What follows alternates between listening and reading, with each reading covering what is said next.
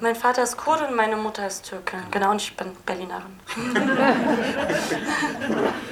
Leila war Asylbewerberin in Deutschland. Sie hatte eine Lehre als Friseurin gemacht. Die musste sie machen, obwohl sie studieren wollte, damit sie eine Aufenthaltsgenehmigung bekommt und hat dadurch den türkischen Pass mit einem unbefristeten Aufenthalt in Deutschland. Und diesen kann sie zum Glück noch halten über Rechtsanwälte in Deutschland, die ähm, das so regeln, dass, weil normalerweise müsste sie alle sechs Monate nach Deutschland, deshalb war sie auch kurz da, unter anderem aber eigentlich auch wegen der Hochzeit. Ähm, damit wird halt immer ihr Pass verlängert. Dadurch, dass sie jetzt nicht kommen kann, gibt es da irgendwie eine Regelung, dass, dass das jetzt nicht verfällt. Aber den deutschen Pass hat sie nicht. Ich weiß, dass in Osterholz-Scharmbeck äh, da Politiker sich zusammengetan haben und, äh, und Solidarität mit ihr bekundet haben. Und ähm, ich glaube auch teilweise, es war ja schon in den Medien, aber irgendwie auch nicht so präsent. Das muss halt hoffentlich dann noch präsenter gemacht werden. Ja, der Film beginnt sehr optimistisch und endet extrem beklemmend. Wie geht's, Leila? Was macht sie? Nach dem Putschversuch in der Türkei ähm, haben wir nichts mehr von Leila gehört. Also nachdem auch der HDP-Chef Selahattin Demirtas ähm, festgenommen worden ist, haben wir nichts mehr gehört. Das Einzige, was ich von der Familie weiß, ist, dass es ihr gut geht. Also es ist jetzt nicht so, dass sie gerade verhaftet ist oder so, sondern ähm, sie wissen nicht, wo sie ist. Aber sie darf halt immer noch nicht die Türkei verlassen. Das heißt, egal wo sie ist, sie dürfte das Land jetzt sowieso erstmal nicht verlassen. Du bist in einem Zeitungsartikel auf sie gestoßen und bist dann nach ähm, Cisri gefahren und hast sie dort getroffen. Magst du erzählen, wie die erste Begegnung war und wie das dann weiterging? Natürlich war Leila erstmal sehr skeptisch. Als Politikerin, dann in der Türkei, kurdische Politikerin, da muss sie natürlich schon vorsichtig sein. Und ich habe ihr dann auch gesagt, was mich motiviert, äh, sie als junger Mensch, als junge Frau, die ähm, in Deutschland groß geworden ist, dann in diese Stadt kommt und ich wollte halt wissen, warum und was sie da so bewegt hat. Und haben wir halt mehrere Gespräche geführt und wir haben viel mit ihr gearbeitet, ja, bis wir dann halt auch ihre Familie und so drehen durften. Also wird ja so am Anfang ähm, eingeführt, fast wie so ein Popstar. Gibt es bei ihr dann so, ja, so eine öffentliche Person und dann auch so eine vielleicht andere private Person? Ja, doch, gibt es schon. Also die öffentliche Person ist natürlich die Politikerin Leila und die private Person ist auch eine starke Frau, die äh, Ziele hat und versucht immer sehr ähm, auch bei sich zu bleiben. Kann auch sehr witzig sein natürlich, sehr herzlich und sehr offen. Ihr habt ja die Dreharbeiten begonnen, da war ja klar, es wird bald Parlamentswahlen geben. Also wie war so die Ursprungskonzeption? Also war das dann erstmal so als Porträt geplant mhm. und habt ihr dann gehofft, ist natürlich Quatsch jetzt, aber mhm. insgeheim damit gerechnet, dass, dass sich das dann drehen könnte mit den Parlamentswahlen? Gehofft haben wir das natürlich nicht. Es war sehr schrecklich und wir haben damit null gerechnet.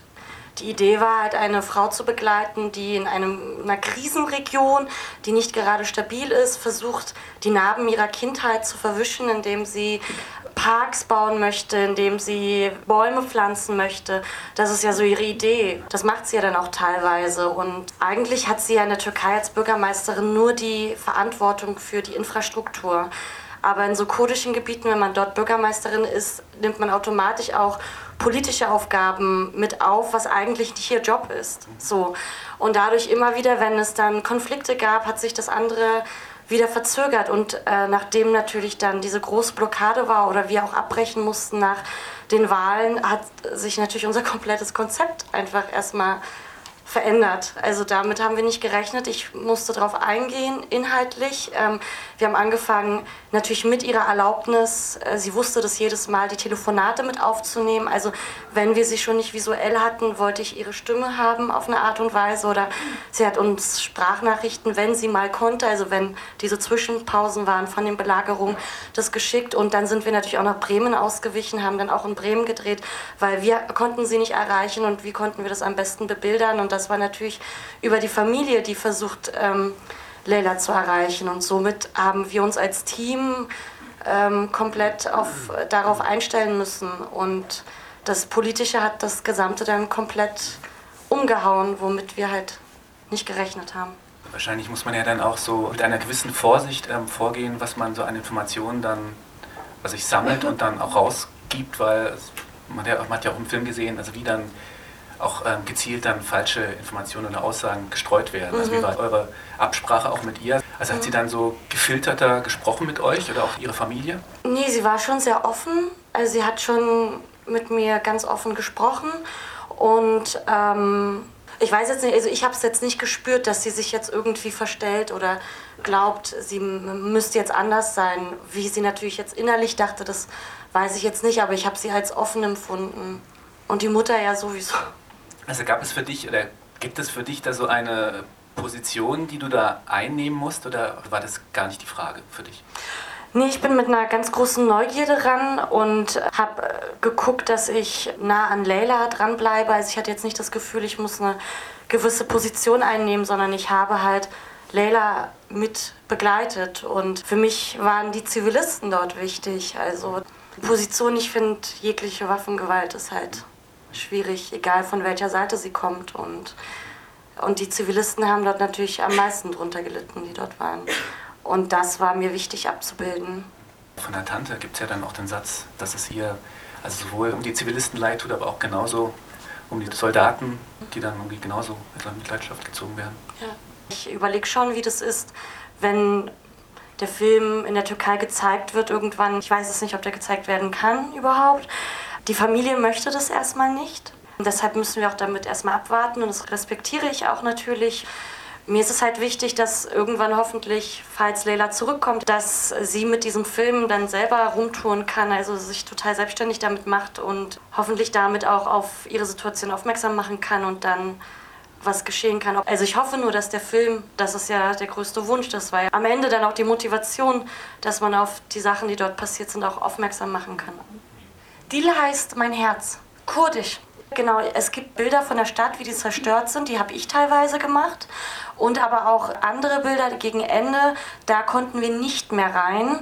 Und wir haben quasi, um die Sprachnotiz zu bebildern, hat uns tatsächlich ein Journalist, der der letzte und einzige war, der noch da rein durfte, uns noch so drei Bilder noch geschickt von der gesamten Zerstörung, wo man eigentlich noch mal ein großes Bild bekommt. Und die haben wir dann mit eingefügt. Wie läuft der Kontakt zu der Familie? Also melden die sich dann bei dir, wenn es irgendwas Neues gibt? Und wer ist da deine Ansprechperson?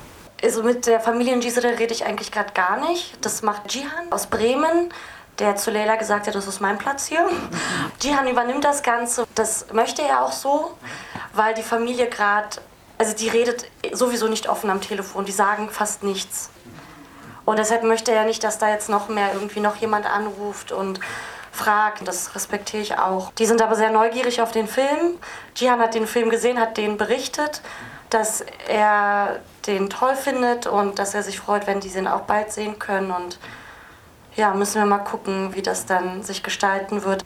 Ah ja, und mit der Schwester von Leila, die auch in Gisel ist. Also über Facebook schreiben wir uns. Doch, das tun wir. Einen Moment, ich würde gerne ein Foto machen, weil falls ich irgendwann mal wieder Kontakt zu Leila habe, will ich ihr gerne nämlich immer dann die Fotos schicken von den Vorführungen, weil sie ja nicht dabei sein kann.